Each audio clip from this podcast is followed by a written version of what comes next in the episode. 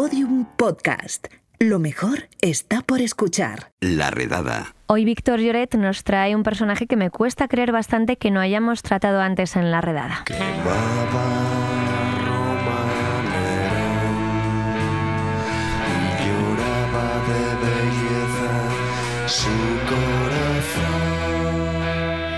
Bueno, ya habéis adivinado que estamos hablando de Nerón. Muy bien escogida la canción.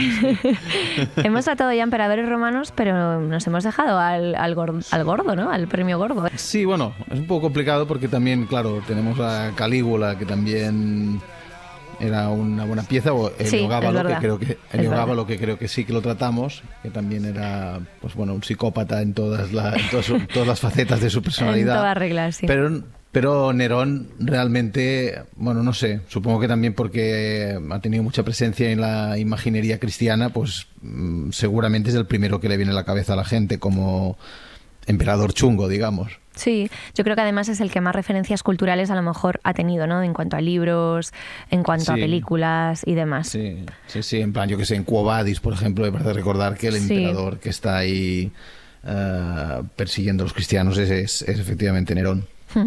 Oye, si los emperadores les salían tan mal, ¿por qué los aguantaban los romanos? Bueno, no sé, supongo que sería lo mismo que nos podían preguntar a nosotros si es que aún hay humanidad. Si es que, exacto, si, hay, si aún hay humanidad de aquí 1500 años, pues nos dirían un poco lo mismo. Pero bueno, también lo que tenemos que tener en cuenta es que la información que nos queda de estos emperadores no siempre es, digamos, 100% fiable. Crónicas un poco Eduardo Inda, ¿no? O sea, tampoco diría tanto, porque creo que, yo qué sé, Suetonio probablemente era más profesional que Eduardo Inda. Pero en el caso de Nerón, por ejemplo, pues claro, tenemos que tener en cuenta que él formaba parte de lo que se ha llamado la dinastía Julio-Claudiana, que es la de los, la de los primeros emperadores y que era la que había dado a Roma su primer emperador, que era Augusto. Mm, este era bueno, este salió bien. Exactamente, este le salió bien y entonces, claro, era complicado a partir de, digamos, de esa piedra fundacional positiva, eh, pues tenías que tener un buen motivo para desmerecer a sus descendientes, digamos. Y luego vinieron pues eh, los Tiberio, Calígula, Sí, exacto. Claudio, y Nerón. Madre mía, esto en el colegio, ¿eh? me, lo, me lo sabía. Muy bien, ¿eh? Muy bien. y que todos estos, ah, digamos que siendo generosos, digamos que tuvieron un gobierno irregular ah, y una vida personal a juego. Y Nerón, mm, pues como, como te decía, fue el que acabó de desgraciar el, la dinastía. De desgraciarla porque fue el último. Sí, Sí, y claro, como que fue el último, pues se tuvo que remarcar eso que te decía de los historiadores tendenciosos, que tenían que justificar ese cambio de dinastía, ah, mostrando que esa rama había, estaba tan, tan podrida que no había más remedio que cortarla para salvar la institución de, del imperio. Oye, bueno, cuéntame ya salseo. Yo lo que quiero es salseo. ¿Qué hizo Nerón para entrar en la historia de la infamia de esta sección? Pues, a ver, hacer hizo, hizo mucho, pero lo cierto es que, claro, duró unos cuantos años porque como todos los emperadores, o al menos la crónica que tenemos de todos los emperadores, empezó bien, o sea, empezó en plan mm, ofreciendo, yo qué sé, pues perdón a los perdonando a los enemigos delante de, su predecesor, en este caso Claudio, ah, ofreciendo juegos al pueblo, todo muy bien. Ah, además tenía la suerte que Claudio tampoco había sido el emperador más popular mm, de la historia, la corta historia del imperio en ese momento. Y Nerón, yo, bueno, yo lo que he leído es que era bastante hijo de mamá, ¿verdad?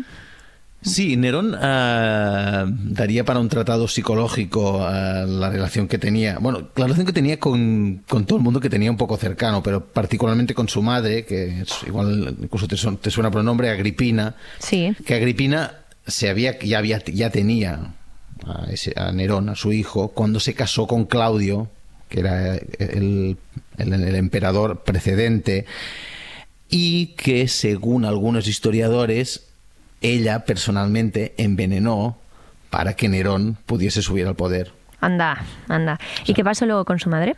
Claro, entonces en teoría dirías, hombre, Nerón tendría que estar un poco agradecido, ¿no? Porque según la leyenda esta, que su madre envenenó a Claudio con, con setas venenosas, pues claro, le dio acceso a, al, máximo, al sitio de máximo poder que había en el mundo en ese momento. Pero mm, como pasó bastante en, todos, en todas las personas que se acercaron a Nerón, eh, tuvo una relación con él que pasó muy rápidamente del amor al odio. Y el detonante parece ser que fue que su madre no veía con muy buenos ojos la amante que había escogido su hijo consideraba que no tenía el rango eh, suficiente para un emperador. Y este, pues consideró que la mejor solución eh, para, para no, no, era cambiar de amante, sino que era matar, a su matar Iba a decir cambiar de madre, no, cargársela directamente. claro, claro. final, final inesperado, ¿eh? Exacto, exacto, exacto. Y primero intentó que pareciese un accidente. Primero intentó que pareciese que su madre moría de muerte, bueno, accidental, digamos. Ah, en un barco, ¿no? Efectivamente, un poco así eh, estilo siciliano.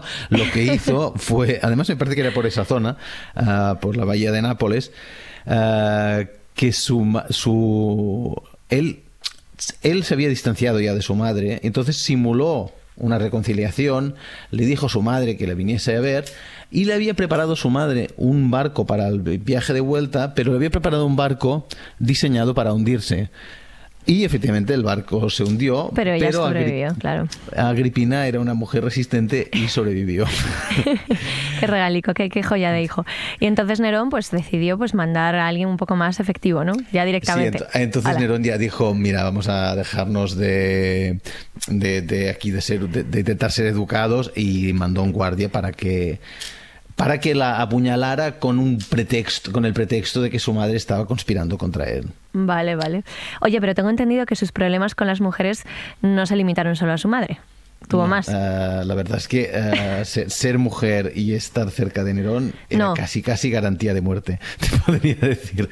Uh, su primera mujer, que se llamaba Claudia, porque también era descendiente de Claudio, ahora no me acuerdo si era su hija incluso, a esta la dejó y en principio parecía que mm, con esto se, que estaba, se daba por satisfecho, pero luego mandó a que la asesinaran para poder casarse con su segunda mujer, Popaea, que tuvo un destino aún peor, porque Popaea, a quien teóricamente quería mucho, en un ataque de ira, cuando ella estaba embarazada, la mató a golpes y evidentemente también a su heredero o heredera que no había nacido aún.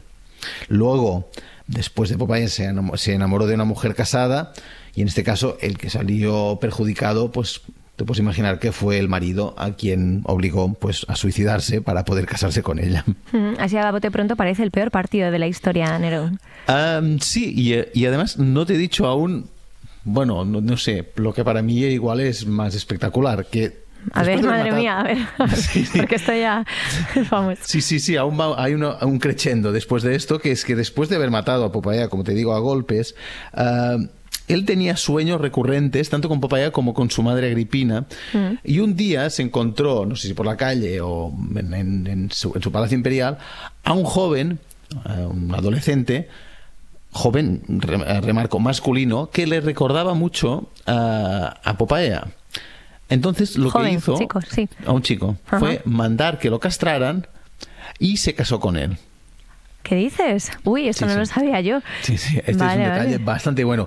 Pero, Hombre, era versátil, era versátil. ¿Mm? Sí, sí, bueno, más versátil de lo que te, crees porque luego tuvo otra boda con otro hombre, pero en este caso el que adoptó el rol de la novia en, eh, en la ceremonia nupcial era el propio Nerón. Anda. Y esto te puedes imaginar que eh, el pueblo romano, que era bastante liberal en sus costumbres sexuales, ah, porque esto, esto evidentemente era precristianismo, uh, no le sentó muy bien. Oye, lo de quemar Roma para poder rediseñarla a su gusto, ¿es verdad o no es verdad? a ver, yo diría, yo diría que probablemente no era verdad. O sea, más que nada porque no, no tenía mucha lógica. Él, además, ni siquiera estaba en Roma en ese momento. Y además hay que, tener, hay que tener en cuenta que Roma, como muchas, la mayoría de ciudades, durante gran parte de la historia de la humanidad, había mucha madera, eh, casas muy juntas, eh, muchas antorchas por ahí moviéndose. Era muy fácil que hubiese un incendio y muy hmm. fácil que se propagara. Lo que sí que hizo, y claro, esto es una de las cosas que, que ha quedado para siempre en la historia, fue culpar a los cristianos. Que, a ver, mm, tenemos que pensar que los cristianos no eran para nada una secta potente, en ese, secta es la palabra literal, ¿eh? en ese momento. Piensa que estamos hablando de que eh, Nerón gobernó del 54 al 68, Jesucristo teóricamente murió en el año 33, o sea, mm, había muy pocos cristianos en ese momento. Entonces eran un enemigo, o sea, eran un chivo expiatorio muy fácil, o sea, eran una secta pequeña sin poder. Uh, y Nerón dijo que ellos habían, er, eran los que habían provocado ese incendio y entonces lo que hizo pues no se sabe hasta qué nivel pero sí que se sabe que hizo cosas como colgarlos uh, en los postes y hacerlos arder como antorchas humanas para iluminar el camino hacia Roma, o crucificarlos o arrojarlos a los leones, todas estas cosas que te sonarán, ya te digo. Sí, cosas nada pacíficas. ¿Y eso fue lo que hizo que los romanos se cansaran de él o tampoco? No, no, para nada. Los romanos, a ver, mm, si una cosa no tenían problema los romanos era con, bueno, ni con matar a cristianos ni con la crueldad. O sea, recordemos que el, circo, el circo era su, afición preferida. Tenían creencia por la muerte, sí. Sí, sí, la muerte les gustaba. pues es que, claro, mm, a lo que le pasó a Nerón es que se fue un poco a la mano y mató a romanos que sí que gozaban de mucho prestigio, por ejemplo, Séneca, el filósofo. Y al final, lo que le pasó es básicamente es que tenía muchísimos enemigos y casi ningún aliado. Y tampoco tuvo una muerte muy que digas, madre mía, muerte digna. No. Eh, fue una muerte bastante deslucida, podemos decir. Sí, sí, era una muerte como tragicómica, pero más cómica que trágica, digamos. o sea, él en un principio se encontró que estaba solo en el palacio, que le había abandonado incluso la Guardia Pretoriana. Eh, entonces huyó de Roma, volvió luego al palacio, viendo que, esperando que de golpe la gente eh, recapacitara y se, pusiera a su lado. Eso no sucedió, volvió a huir con cuatro sirvientes, dijo varias veces que se iba a suicidar, pero no tenía el valor para suicidarse. Eso que, o sea, cogió el puñal y dijo en plan, qué gran artista muere conmigo, una frase que te sonará porque es una de las de sus mejores, pero al final, no, tuvo valor para, para clavarse el puñal y tuvo que pedirle a uno de sus sirvientes que lo matara. ¿Y qué moraleja podríamos aprender del reino de Nerón? Hombre, así por lo pronto yo diría que no es muy buena idea poner en, posición, en posiciones de poder a teenagers psicópatas. Ya, esto ya lo hemos aprendido con varios podcasts de, tu sección, ¿eh, Víctor? Sí, sí, sí. Vamos, que podemos decir que... Aquí hay más lío que en la Roma de Nerón. Podemos decir que aquí hay más lío que en la Roma de Nerón es una frase válida, ¿verdad? Hombre, por suerte diría que no es válida, diría que no hay más lío que en España que en la Roma de Nerón. No, ya, ya, ni en ningún ámbito de la vida. Es bastante complicado igualar a este señor. pues, pues nada, Víctor Lloret, muchísimas gracias por acercarnos esta figura tan, bueno... Tan, maja. Sí, sí tragicómica, psicópata, ponerle el calificativo que queráis. Sí, sí, sí. Poco bueno puedo decir de Nerón, sí. Un abrazo. Hasta luego. hasta luego. Bueno, pues hasta aquí el podcast de hoy, pero antes de marcharnos, fuego. Hacer un podcast sobre Nerón y no hacer ninguna referencia a Juego de Tronos es merecedor de un premio, la verdad. Y ahí nos tenemos que quitar el sombrero ante Lucía y Víctor. Y en esas que ambos están subiendo al escenario para recogerlo cuando alguien grita desde el fondo del auditorio. ¡Paren este bochorno! Dos canciones, Lucía. Dos canciones has puesto, pero qué horror de canciones. Que te han quitado un premio a un por dar y la custodia de un gato que ahí no que te han quitado un premio aún por dar y la custodia de un gato que aún no tienes. Esas canciones se eran para prenderlas fuego. Un saludo de Lucía Taboada, Juan López y Juan Granaz. Adiós. Todos los episodios y contenidos adicionales en laredada.com. Síguenos en Twitter arroba redada y facebook.com barra laredada podcast.